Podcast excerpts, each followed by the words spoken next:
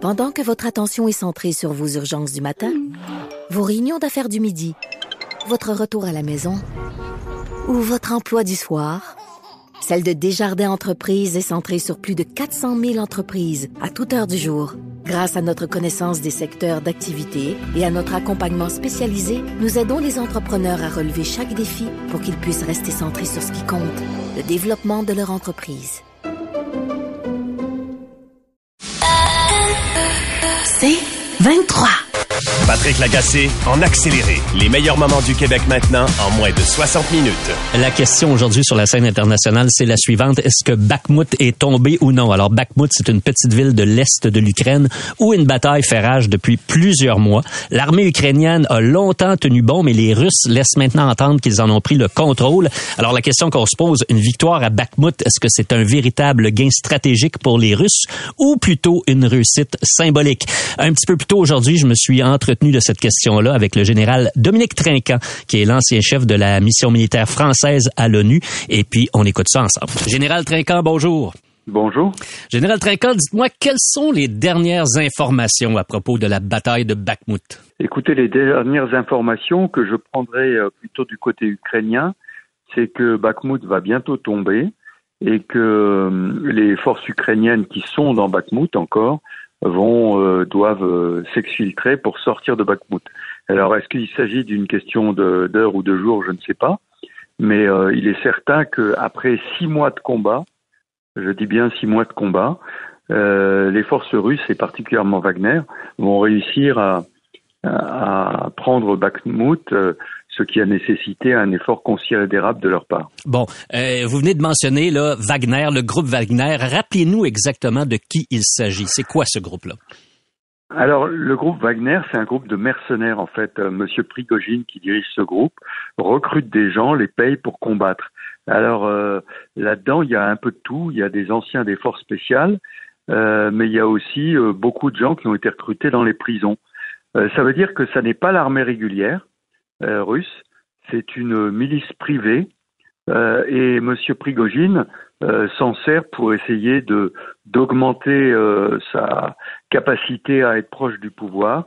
C'est une force qui a été beaucoup utilisée en Afrique, en Libye, en Centrafrique, au Mali, et qui est beaucoup utilisée depuis le début de la guerre en, en Ukraine. Et qui est accusée de crimes de guerre aussi, là, ou soupçonnée à tout le moins par plusieurs personnes dans l'Ouest.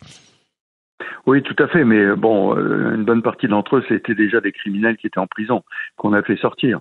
Donc, il n'est pas étonnant qu'ils réitèrent euh, ce qu'ils ont fait euh, avant d'être en prison. Hmm. Général Trinquant, revenons à la situation à Bakhmut. Là, si les forces ukrainiennes sont obligées de quitter la ville, est-ce que c'est une défaite majeure pour les Ukrainiens? Non, je pense que c'est une défaite symbolique et médiatique. Depuis six mois, les forces russes s'évertuent à vouloir prendre Bakhmut. Ils n'ont pris aucune ville et donc ça serait la grande victoire qu'ils annonceraient, mais qui, euh, sur le plan stratégique, ne représente rien. C'est à la fois une façon de dire nous avons pris une ville, ça c'est pour les Russes, mais pour M. Prigogine aussi de pouvoir démontrer que les forces Wagner sont plus efficaces que les forces russes. Euh, ceci étant, pour les Ukrainiens, ils ont résisté pendant six mois parce que pour eux c'est une guerre d'attrition, c'est-à-dire qu'ils éliminaient le maximum de forces russes qui se présentaient ils ont créé ce qu'on appelle un abcès de fixation, c'est-à-dire que les forces russes se concentraient sur cet objectif-là, eux continuaient à euh, essayer de les éliminer au fur et à mesure, mais surtout ça leur permettait d'avoir plus de liberté d'action ailleurs. Les Russes se concentrant sur cette poche-là, eh bien, euh, peut-être les Ukrainiens sont-ils en train de préparer une offensive ailleurs comme ils l'ont déjà annoncé. Mais vous dites, euh, Général Trinquant, que Bakhmut n'a pas une importance euh, stratégique majeure? Non, elle n'a pas d'importance stratégique majeure. Je vais vous donner un autre exemple. Au printemps, Severodonetsk et Lysychansk étaient exactement dans la même situation. Des combats extrêmement durs qui ont fini par être gagnés par les Russes et puis se sont arrêtés là. Ils étaient tellement épuisés qu'ils ne peuvent pas aller au-delà ils ne peuvent pas exploiter. Or, dans une attaque, ce qui est important, c'est l'exploitation que vous faites après. C'est pas le fait d'avoir gagné cette ville, c'est qu'est-ce que vous faites après. Or là, euh, ben, apparemment, ils, ne pourront pas faire grand-chose après. Bon, les Russes euh, multiplient les efforts pour briser les lignes ukrainiennes. Jusqu'à maintenant, l'armée ukrainienne résiste là, euh, dans, certains endroits. C'est plus difficile à Bakhmut, on vient d'en parler. Mais dites-moi, Général Trinquant, la force du nombre, est-ce que éventuellement, ça va jouer, euh, ça va, ça va porter un coup très avantageux pour les Russes parce qu'on le sait, là, ils envoient des dizaines de milliers de conscrits euh, sur le front. Souvent, c'est, ce sont des gens qui n'ont pas d'expérience militaire, mais encore une fois, ils sont tellement nombreux. Ils sont tellement nombreux, mais comme vous le dites, ils sont mal encadrés, mal entraînés, et donc ils perdent énormément de force. Donc, si vous voulez, si euh, les, les Russes perdent à 3 et les Ukrainiens 1, eh bien, au bout d'un moment, c'est les forces russes qui s'épuisent. D'ailleurs, l'offensive russe a commencé déjà depuis un moment et on voit qu'elle ne progresse pas, elle n'avance pas. Donc, je pense qu'on est devant nous avec les quelques mois qu'il y a avant l'été. Euh, Est-ce que les Ukrainiens vont être, eux, capables de monter une offensive qui, elle, progressera ou pas? Sinon, il est évident que le front est en train de se figer. Comment vous expliquez cette incapacité des Russes, là, pourtant on leur reconnaissait une armée absolument extraordinaire avant le début de l'agression euh, en Ukraine, comment expliquer leurs difficultés? Alors d'abord, on, s'est fait beaucoup d'illusions sur l'armée russe, mais si vous voulez, ça me rappelle euh, les souvenirs d'avant 90, où on croyait l'armée russe extrêmement puissante, et lorsque le mur est tombé et qu'on a découvert la réalité de l'armée russe, on s'est aperçu qu'elle était loin d'être aussi puissante qu'on le pensait. Ça, c'est le premier point. Le deuxième point, c'est que dans la première partie de la guerre, dans les six premiers mois, l'armée russe a perdu beaucoup de son encadrement, de ses meilleures unités. Et aujourd'hui, elle compte sur la mobilisation. Mais la mobilisation, ce sont des gens qui ne sont pas des militaires, qu'on équipe euh, et puis qu'on lance un petit peu après un entraînement. Donc, euh, euh, c'est la faiblesse de l'armée russe. Alors, ils ont le nombre, mais ils n'ont pas la qualité.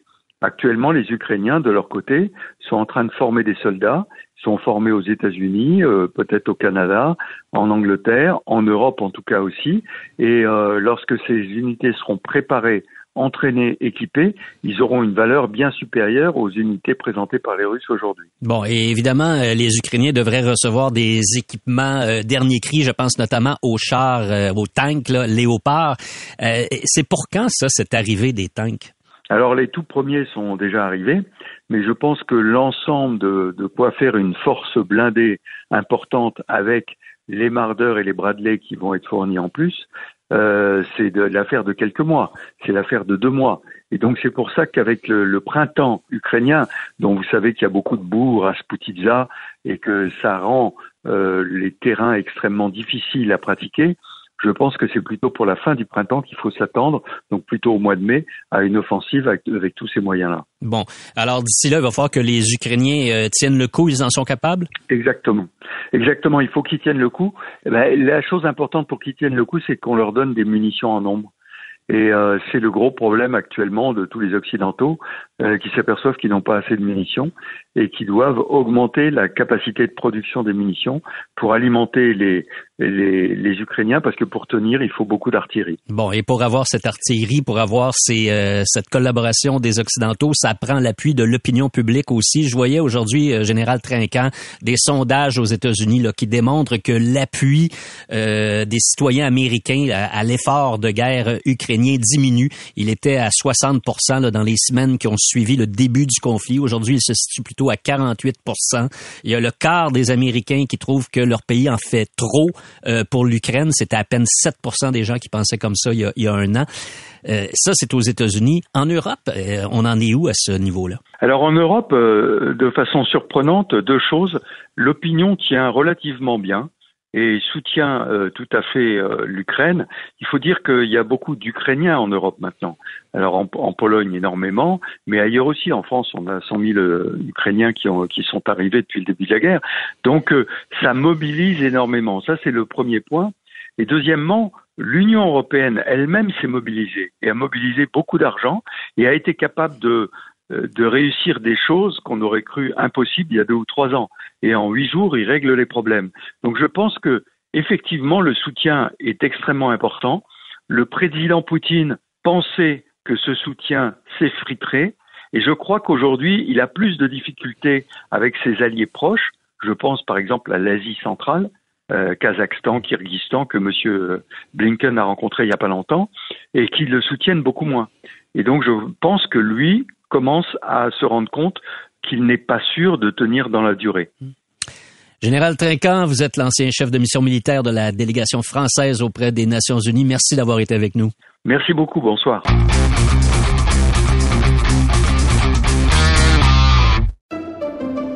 Pendant que votre attention est centrée sur cette voix qui vous parle ici, ou encore là, tout près ici, très loin là-bas, Celle de Desjardins Entreprises est centrée sur plus de 400 000 entreprises partout autour de vous. Depuis plus de 120 ans, nos équipes dédiées accompagnent les entrepreneurs d'ici à chaque étape pour qu'ils puissent rester centrés sur ce qui compte, la croissance de leur entreprise. Le Québec maintenant. Rendez-nous nos parents.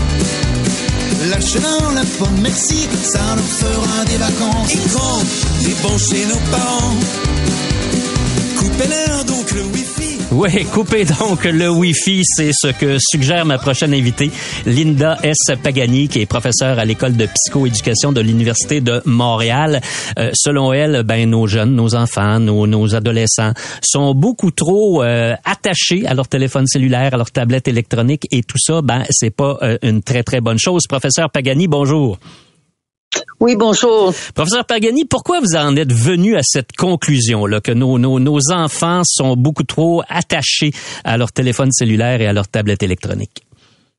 Ben, euh, on n'a jamais vu autant de cas de détresse et une intolérance aux émotions négatives, c'est-à-dire à la tristesse et l'anxiété. Euh, c'est documenté euh, partout dans l'Occident. Et donc, on est allé un peu trop vite euh, avec euh, la, le numérique, les, les, la technologie euh, et les enfants. Euh, surtout dans les loisirs, dans le temps de loisirs et maintenant dans les écoles en plus. Donc pour vous, il y a un lien direct entre la tristesse, l'angoisse et l'anxiété de nos jeunes et l'utilisation très très forte de ces produits-là. Oh, absolument. Euh, c'est maintenant euh, publié dans toutes les grandes revues en médecine. Euh, il y a des, des gens qui, qui pensent beaucoup comme euh, euh, la plupart de nous, les chercheurs. On, on est convaincus que le fait que les, sont, les, les bidules, les téléphones, les, les médias sociaux sont, sont faits en sorte que les gens deviennent addictés et ce qui, ce qui arrive, c'est que les, les, les enfants euh, sont à un âge fragile, les, les adolescents euh, sont à, un âge euh, un peu fragile. L'adolescence, la puberté, c'est une crise psychologique. Il y a beaucoup de tâches développement, développementales qui doivent être comblées. Et ce qui arrive, c'est que dans cette période-là, ils ont besoin de un grand besoin d'être d'être social, de développer leur social. Et malheureusement, euh, ce, ce besoin euh, est comblé par euh, euh, les téléphones cellulaires au lieu du contact euh, entre les gens. Donc pour vous les pour vous les réseaux sociaux là, c'est pas c'est pas suffisant pour entretenir de bonnes relations sociales quand on est jeune. Non, pas du tout. Euh, les jeunes doivent apprendre euh, à s'exprimer. il y a même euh, euh, des scientifiques qui ont démontré que les jeunes d'aujourd'hui, parce qu'ils ont passé trop de temps avec le virtuel, ne sont pas capables de lire les visages et le, langage corporel des gens ce qu'on connaissait comment faire avant euh, au même âge. Alors, euh, il, y a, il y a beaucoup de questionnements que je me fais par rapport à ça. Il y a beaucoup d'écoles, il, que... il, y a beaucoup d'écoles, euh, professeurs, qui, euh, qui utilisent la tablette électronique comme outil pédagogique. Là, en fait, parfois, c'est le seul outil pédagogique ou l'outil pédagogique de base, pas le seul, mais celui qui, qui, qui fédère toutes les matières. Vous, vous pensez qu'on ne devrait pas faire ça? Ben, c'est pas qu'on ne devrait pas faire ça. Je trouve que quel est l'avantage euh, euh, s'il y a beaucoup de, de- euh, c'est, c'est toujours une question de, de coûts et bénéfices. Si les conséquences sont graves, euh, si si une des si si les conséquences sont que les jeunes passent trop de temps sur euh, ou qu'il y a trop de tentations ou euh, qu'ils n'apprennent pas à soutenir leur at- attention comme il faut avec du, papier crayon et aussi des, des, des, discussions à l'école qui sont euh, euh, des fois ils peuvent trouver ça ennuyant. Qu'est-ce qu'on fait vraiment à l'école? On doit apprendre l'eff- l'effort soutenu. Euh, on n'est pas là pour se divertir à tous les jours. Est-ce que quand on entre dans le marché de travail, on cherche des gens qui ont développé de l'effort soutenu, ou est-ce qu'on est en train de, qu'on doit les les divertir, euh, que tout est un loisir? C'est ça le problème, c'est que euh, le, le- il y a un usage des, des tablettes, il y a un usage des, des, des portables. Mais est-ce que euh, quand on regarde la, la liste des bénéfices, est-ce que la liste des coûts euh, nous fait repenser les bénéfices? Ben, Parce que c'est ça la question. C'est une excellente question en effet, puis je pense qu'effectivement, quand on regarde le niveau euh, d'angoisse de, de beaucoup de jeunes, c'est certainement un, un enjeu qui est préoccupant. Maintenant, euh, les cellulaires, euh, les tablettes électroniques, ça fait partie de notre quotidien. C'est difficile de, de dépêtrer tout ça Oui, quelque part. C'est pas, pas évident. les, mais les cellulaires n'ont aucune place dans une école. Euh, Je, je, ne vois pas la logique euh, On, on devrait fermer nos cellulaires comme en Europe. On doit fermer dès qu'on est sur les lieux. Euh, en France, on ne peut pas se promener dans les couloirs avec un cellulaire allumé. Ouais, ça, ça, c'est Euh, certainement matière à réflexion. Linda Espagini, vous êtes professeure à l'école de psychoéducation de l'Université de Montréal et spécialiste des effets de l'écran sur les jeunes. Merci d'avoir été avec nous. Merci à vous. Bonne journée. Bonne journée.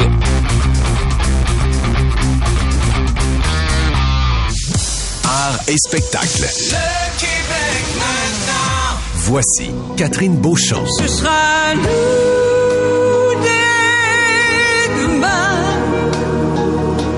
Ce sera nous le chemin pour que l'amour. Catherine, c'est la voix chaude et puissante de Ginette Renault. Oui, Ginette Renault euh, qui annonce cette semaine euh, une biographie à venir en avril prochain, un nouvel album qui va arriver en même temps. Et, et sais-tu quoi, Philippe? Ginette, elle fait partie du dessin animé présentement diffusé au cinéma le plus populaire C'est vrai? de l'heure. Ça s'appelle Katak. C'est l'histoire d'un petit beluga et elle joue le rôle de sa mamie. Donc, Ginette Renault, c'est pas mal ce qu'il y a de plus hot présentement sur la planète. Bonjour, Ginette Renault. Bonjour, vous allez bien? oui. Très bien. Content de vous accueillir, Madame Renault. Mais moi, je suis là, je suis content d'être avec vous. Bon. Hey, on, on- on vient d'entendre la, la première chanson du, de l'album à venir. Ça s'appelle L'envie d'aimer. J'aime ça, ce que j'entends, Ginette. Une- oui, c'est une chanson qui était tirée des Dix Commandements, un musical Oui. joué il y a très longtemps. Hein. Ça fait long- C'est ça, vous l'avez comme un peu réanimé, mais je- on dirait qu'avec votre oui. voix, c'est encore plus puissant. C'est une autre affaire, c'est autre chose. Qu'est-ce qui a fait que vous avez choisi cette pièce-là? C'est pas moi qui l'ai choisi. Non? C'est Lionel, elle m'a amené. Non, c'est Lionel, dans le temps, quand on a commencé à faire l'album ensemble, Lionel a dit ce serait fun que tu chantes l'envie d'aimer. Donc, il me l'a envoyé, puis après ça, j'ai, j'ai tombé, je suis tombé en amour tout de suite. Avec la chanson. Oui, oui. Euh, Ginette, je voulais revenir sur euh, le, le dessin animé Katak. Oui, Katak, Katak, le brave beluga. Katak, le brave beluga, exactement. Euh, on va vous faire entendre un petit bout du film avec votre voix qui double. En fait, vous jouez le personnage d'une d'une mamie. Alors, on va s'arrêter un instant, on écoute l'extrait et je vous reviens. D'accord. Il a passé tout l'été ici avec nous. Un bel été doux, sans doute le plus beau de ma vie. Je me souviens de chaque moment. Puis, ses blessures ont guéri. T'étais vraiment amoureuse de lui? Oui. Lui aussi était amoureux de moi. Il voulait que je reparte avec lui à la grande banquise. Puis pourquoi tu y es pas allé Il était déjà loin quand je me suis rendu compte que je portais un beau bébé. Vous faites une belle Oui. mamie? Je sais pas, ouais. je me, je me suis trouvé pas mal. Je me suis trouvé pas mal quand, quand j'ai vu ça. Euh, j'ai dit, wow, c'est une beluga. C'est c'est intéressant quand on regarde ça. Est-ce que vous saviez que le film a fait 500 000 au box-office en une fin de semaine? Mon Dieu, mais c'est formidable. Je suis très contente parce que c'est un beau film. C'est un film qui, qui parle de, de- des belles choses. Puis le, le, le, en plus, le Katak, il reste gris, il va pas grossir, mais il va, il va, il va évoluer tout le temps, tout ça, mais donc il va être la risée aussi de, de tous les poissons, je sais pas comment on peut les appeler, là. Les- Il y a, puis il y a Cyrano qui est le fun, puis Jacqueline, le Jack Knife, lui, celui qui veut tout, il veut tout, ah, il veut tout les manger, puis ah. Moi, j'aime ça parce que j'ai fait, j'ai fait ce film-là, au fond, pour mon petit-petit-fils. Moi, je me suis dit, le plaisir que je vais avoir d'avoir la chance de le regarder, là, on- il n'a pas eu le temps, il n'a pas pu venir au tapis, euh, le tapis rouge, mais quand même, pense la semaine prochaine, je sais pas quand, on va tous y aller avec la famille, là, avec euh, papa, grand-maman, grand-grand-maman, les quatre générations, puis c'est trois ou quatre, en tout cas. Puis là, j'ai hâte, je veux juste y voir la face. Je veux y voir la face quand tu vas voir ma, mamie en, en beluga. J'ai quel âge, votre petit-fils? Il y a six ans, il y a Ah, six ans, mon petit-petit-fils. Euh, Ginette euh, MC Gilles ici, vous êtes une grande chanteuse, mais vous êtes aussi une grande actrice. Euh, tu sais, on vous a vu dans plusieurs films, dans plusieurs euh, séries télévisées. Mais je sais que vous l'avez fait un petit peu, vous venez de le dire, pour votre petit-fils. Mais qu'est-ce qui vous fait dire oui? Est-ce qu'on pourrait vous convaincre de jouer encore aujourd'hui? Ah, Absolument. Absolument. C'est le fun, là, puis c'est quelque chose de qui me convient parce que il y a des choses que je suis obligé de refuser. Puis même, euh, tiens, je vous donne un exemple, OK? Aznavour, à un moment donné, a écrit un, un musical sur une nymphomane. OK? Et puis, je suis allé le rencontrer avant qu'il parte pour l'autre côté. Puis, euh, je sais pas, j'étais mal à l'aise. Il y avait des, des choses là-dedans que je me disais, je suis pas capable, c'est contre ma nature. Donc, j'ai été obligé de... Mais les chansons, j'ai dit, Charles, ça n'a pas de beau sens, comment sont belles tes chansons. Parce que c'est un musical, OK? Donc, je ne sais pas ce qu'il va faire avec ça, parce que là, je ne sais pas qui a ça entre les mains. Mais voyez-vous, j'ai été obligé de refuser. Est-ce que ça, c'est écrit dans votre bio à venir? Ben peut-être, parce que si ça continue, on va faire volume 2, volume 3, volume 4. j'ai tellement, j'ai tellement de, j'ai tellement d'histoires, ça n'a pas de bon sens. Ben, ben, il y a appelé ça du vécu. Ouais, Vous avez du vécu, Madame Renault, mais vous êtes encore tellement active là. euh, Catherine le mentionnait en, en- en début d'entretien. euh, bon, c'est- des, nouvelles chansons, le film et tout. Où, où est-ce que vous trouvez toute cette passion là qui vous habite encore manifestement Je, aujourd'hui ben, je la trouve pas, ça fait longtemps qu'elle est là. Je pense que mon père et ma mère, là, quand ils m'ont créé, il y avait l'intention. l'intention était là. Donc, j'essaie toujours d'imaginer que le petit sperme, là, quand il est parti, là, euh, c'est plein rempli d'émerveillement, cette affaire-là. Je suis pas capable de... C'est comme ça veut pas mourir.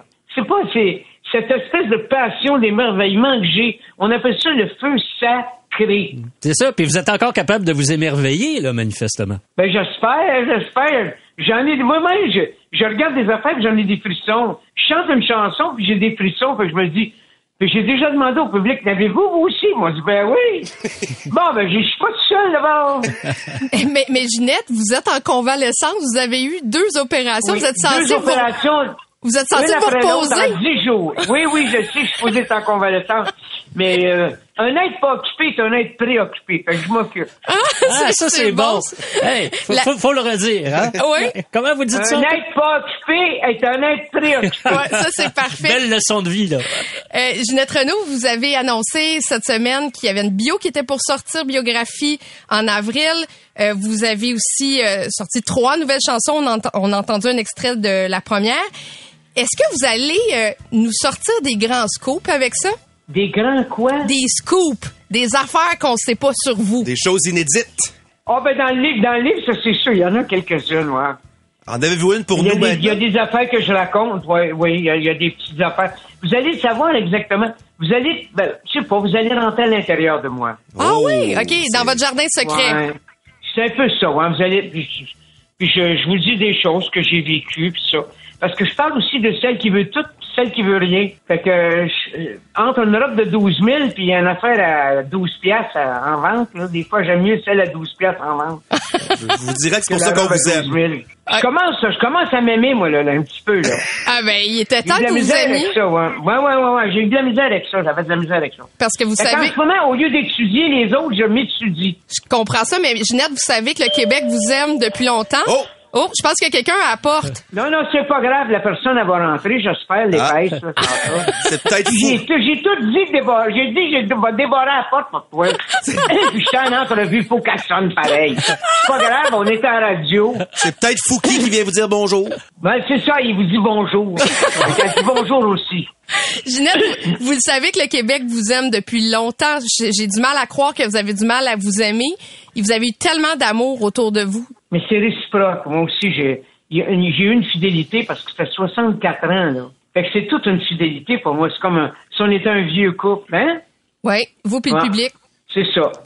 Hey, on a tout le temps d'écouter un petit bout de de- d'une autre de vos, vos nouvelles chansons? Voulez-vous écouter Malatou? C'est Oh. moi qui l'ai fait. Parfait. C'est moi qui l'ai écrit. Avec Pendant Christian, la pandémie. ouais, avec Christian Marc Gendron, on va en écouter un C'est extrait. ça. OK, OK. Je me tiens après les barreaux en acier.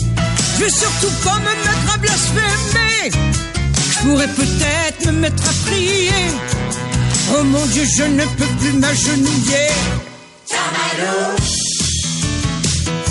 J'ai mal au dos, j'ai mal au cou, j'ai mal aux jambes, j'ai mal aux genoux, j'ai mal aux mains. Sébastien, j'ai mal partout. Ginette Renault, vous parlez de votre vie dans cette chanson-là? J'ai pas compris parce que la chanson joue en même temps. Attendez. Att- OK, j'ai dit, j'ai dit Ginette Renault, vous parlez de votre vie dans cette chanson-là. Oui, oui, ça, c'est exactement moi. C'est ça que je fais la nuit. Je me tiens après les barreaux en acier pour essayer de me retourner. Puis là, j'ose pas sacrer. Fait que je me dis, je pourrais peut-être mettre à prier. Fait que là, je dis, mon Dieu, je suis même pas capable de m'agenouiller tellement que je suis raqué. fait que c'est, fait que c'est beau. C'est une chanson que moi, j'aime bien gros. Elle est bien drôle, puis ça fait, ça fait rire le monde. Oui, c'est comme humoristique un peu.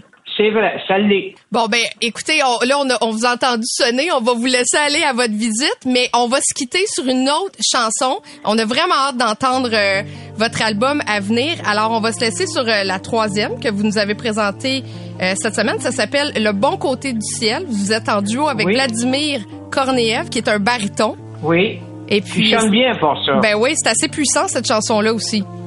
Oui, c'est très belle. Puis oubliez pas d'aller voir Katak. C'est sûr qu'on va aller voir Katak. Nous, on l'a un déjà beau vu. film le fun. Un beau film le fun. On n'oublie pas, puis restez en santé, on vous aime, Madame Renaud. Merci, beaucoup d'avoir été là. très fort. OK. Merci, merci. Renaud. Bye bye. Je rappelle que la biographie de Ginette Renault et l'album de Ginette Renault sont disponibles à partir d'aujourd'hui en précommande. Alors, euh, on va écouter cette pièce qui s'appelle Le bon côté du ciel. Ça a été écrit par euh, Jacques Vénérouzeau. C'est vrai, nos pensées d'amour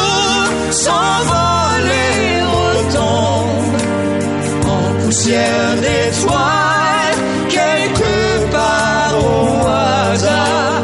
On attend son tour, on parcourt le monde, mais on a du mal à trouver le bon côté du ciel le bon côté du ciel.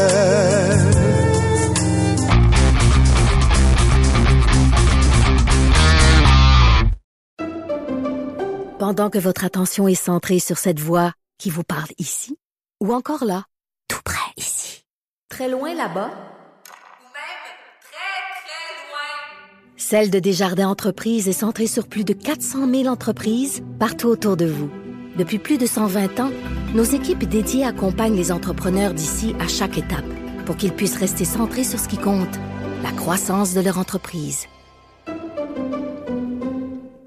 La dernière chose que j'aurais le goût de faire, je pense, c'est d'aller plonger dans une rivière gelée, juste pour le fun, comme ça, au mois de mars. Ça me tenterait vraiment pas, Maud Goyer, mais euh, il y a des gens, semble-t-il, qui pensent que c'est non seulement agréable, mais bénéfique pour notre santé physique et mentale. La thérapie par le froid, ça fonctionne. Ça fait longtemps que ça existe, mais il y a comme une petite tendance. Puis j'ai pensé à ce sujet-là, Philippe, parce que je suis allée au spa avec ma famille pendant la relâche et mon garçon, après avoir fait euh, des bains chauds, s'est lancé dans la rivière à côté du spa. Donc la rivière gelée. Il y avait un peu de courant, c'est surtout ça qui me stressait. Moi, Mhm. c'était à ça que je pensais. je le voyais déjà disparaître sous la glace. Euh, mais euh, donc, il restait là quelques secondes. Ça s'est bien passé. âge? Il était content. 16 ans. Donc, un ado. Donc, il y avait le- pour lui, c'était le défi, hein, euh, l'adrénaline qui vient avec ça.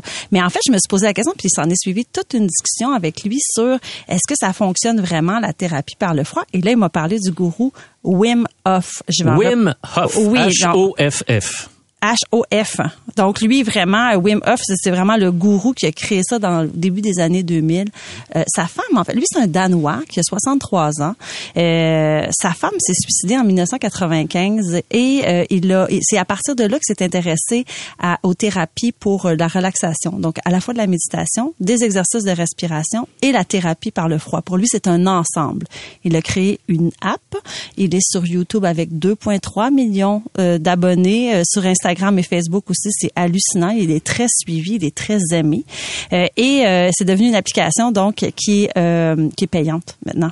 Donc c'est c'est vraiment devenu euh, sa marque de commerce. On l'appelle l'homme de glace. Puis il a fait plein d'exploits extrêmes. Là, on Sur- parle de Sur les, les photos, là, sur le web, on le voit là, vêtu uniquement d'un Bermuda. C'est tout ce qu'il porte, puis il est assis sur une banquise. Oui, mais plus que ça, il est allé en sandales et en short monter le- l'Everest. Les, les deux camps de base. Le, le- le premier et l'avancé aussi en short et en sandales. Donc, il est très, très convaincu.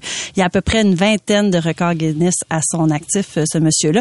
Et euh, j'ai écouté un petit peu le début là, de son application, là, les- les- sa méthode, en fait. Et il- il revient beaucoup avec ne forcer jamais, respecter ses limites. Donc, je vois quand même qu'il y, a- y une partie de, de sens là-dedans. Il y a quelque chose, il y a quelque chose derrière sa méthode. Mais de là vraiment à appliquer ça, parce qu'on s'entend que la méthode donc du froid, c'est d'aller s'immerger dans l'eau euh, au moins entre tu sais, 15 secondes au début jusqu'à 5 minutes. Lui, il a fait jusqu'à 72 minutes à New York dans un Mais- Mais quand on conteneur parle de d'eau, là, à glace quel degré, là? entre 1 et 10 degrés. Mais, mais qu'est-ce que c'est censé faire? C'est quoi qu'il qu'il prône, mettons, avec sa, sa philosophie d'aller dans l'eau glacée? Bon, alors les, les bienfaits supposés de cette méthode-là sont immenses et il y a le nombre de, de on peut s'y perdre quand on fait une recherche là-dessus parce qu'il y a plein de petites études sur le sujet. Donc c'est à la fois c'est bon, écoute ça Catherine, système immunitaire, c'est bon pour le système immunitaire, c'est bon pour le euh, un- des vertus anti-inflammatoires, euh, la circulation sanguine ça va améliorer, bon pour le système cardiovasculaire, la gestion du stress, la gestion de l'anxiété, de la dépression, Euh, on va gagner en puissance et en masse musculaire, on va abaisser Mais- mais la comment, tension comment on a fait pour démontrer tout ça? Ben c'est ça. C'est que les adeptes vont citer plein de petites études qui, au fond, n'ont pas assez, l'échantillonnage n'est pas assez grand, puis ça fait pas assez longtemps qu'on étudie ça. Et il y a même une étude qui parle de ralentir le cancer. Ça, ça a été fait sur des souris. Est-ce qu'on voit jusqu'à quel point c'est allé loin, cette chose-là? Et aujourd'hui, il y a des, dizaines de vedettes qui utilisent ça. hein. Madonna, Lady Gaga, Kim Kardashian, Harry Styles. Ils ne jurent que par la thérapie par le froid. On va s'entendre. Il y a une chose que la thérapie par le froid fait, c'est euh, aider, par exemple, pour la douleur. Les athlètes de haut Ben niveau. voilà, les- au tennis surtout, là, après un match épuisant de 4 ou 5 heures, là, euh, Exactement. surtout l'été à la chaleur, là, ils s'en vont dans des bains d'eau glacée. Et donc, on peut penser que certaines vedettes comme Lady Gaga qui fait ça avant et après son spectacle, c'est bon pour à la fois lui donner de l'énergie, Mais elle, elle, comme elle fait de la fibromyalgie en plus. Elle a des problèmes euh, musculaires là, très graves. Là. Oui, c'est vrai, elle en parlait dans un documentaire. Oui, c'est vrai. Donc, euh, euh, elle, le fait après aussi. Donc, on peut penser que c'est pour la soulager. Donc, il y a un trip d'adrénaline, de, de- d'avoir l'impression de se donner d'énergie. Mais dans les faits, la science ne démontre pas ça. J'ai parlé avec un adepte de ça, Jimmy, qui est un policier, euh, qui a 42 ans, qui reste à Montréal et euh, qui se cherchait une façon de, de surmonter un, un- on appelle ça un- le, syndrome post-traumatique en fait et il cherchait différentes façons ça fait partie de sa trousse euh, pour l'aider en fait donc je lui ai demandé qu'est-ce que ça t'apporte exactement? Ben, au départ, moi, je cherchais des moyens de me recentrer parce que je vis avec le PTSD, le, le syndrome post-traumatique. Puis je recherchais tout ce qui pouvait m'aider, la méditation, l'entraînement, tout ça. Puis je suis tombé là-dessus par hasard, sur les bains froids, la thérapie par le froid. Puis moi, je dirais sincèrement que ce que ça me donne, c'est que ça me ramène sur moi-même. Tu sais, quand ça va pas, que tu pars, tu te sens pas bien. Depuis que je fais ça, ça m'a aidé à me recentraliser, me ramener à moi-même. Donc, Jimmy Leduc, euh, 42 ans, a installé un bain froid dehors. En fait, c'est un abreuvoir à bétail. Il a mis à, dans le fond, oui, c'est ça, exactement. C'est un abreuvoir à bétail qu'il a mis dans sa cour. Il fait ça tous les jours. Il le fait entre deux à cinq minutes et ça fait plus de six mois qu'il fait ça. Et lui, il dit, moi, ça me fait du bien, ça me donne, ça me donne de l'énergie. Je suis moins stressée depuis que je fais ça. Puis j'ai aussi demandé, est-ce que c'est toujours aussi difficile d'entrer dans l'eau glacée? Puis il m'a dit, mon corps est toujours en train de me dire, mais mon Dieu, pourquoi tu fais ça? Mais mon mental me dit, fais-le, puis après, tu vas te sentir bien. Donc, euh, il me disait, peut-être que ça a l'air sadomasochiste, mais moi, ça me fait du bien. Donc, euh, Ben, Max, notre metteur en ondes, me glisse à l'oreille que Georges Saint-Pierre est un adepte de ça. Mais c'est ça. Donc c'est quand même intéressant parce qu'il y a beaucoup de c'est ça de de- de- de- d'athlètes de, haut niveau qui le font.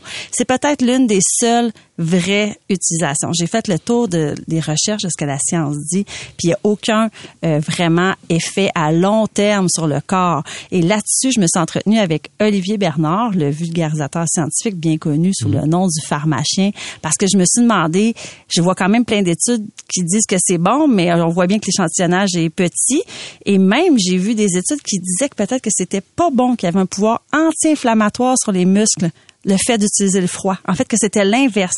Et lui, il m'a avoué que c'était de moins en moins utilisé. Parce que de plus en plus, les, gens qui sont dans le milieu de la santé pensent que le fait d'avoir justement mal au muscle, on est en processus de, restauration du muscle, il faut que ça se vive. Donc, si on le fait dans son, on l'analysait un peu par le froid, c'est pas la bonne chose. Donc, il me disait que c'était en fait de moins en moins populaire dans le milieu du sport.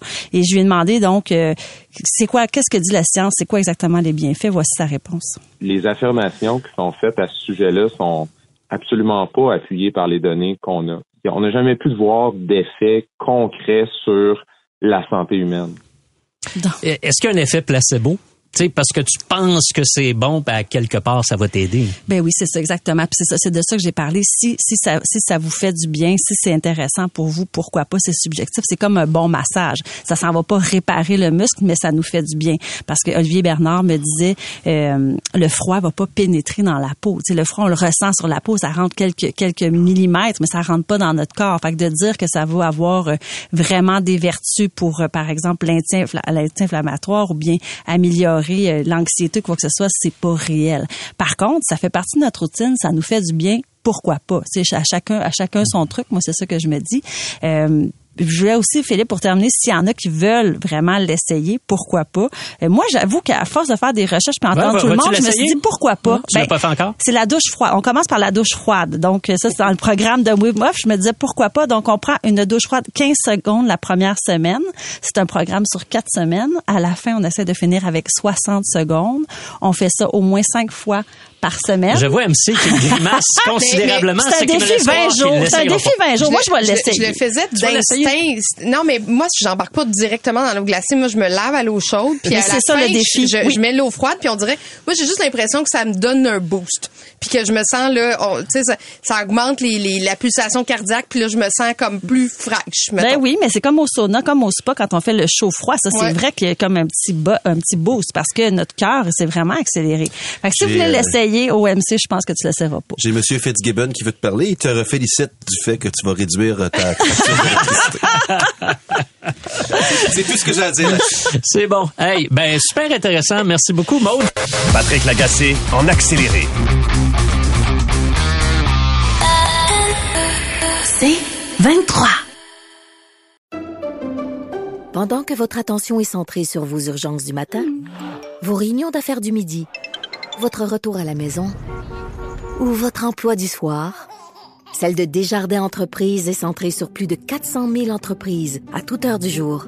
Grâce à notre connaissance des secteurs d'activité et à notre accompagnement spécialisé, nous aidons les entrepreneurs à relever chaque défi pour qu'ils puissent rester centrés sur ce qui compte, le développement de leur entreprise.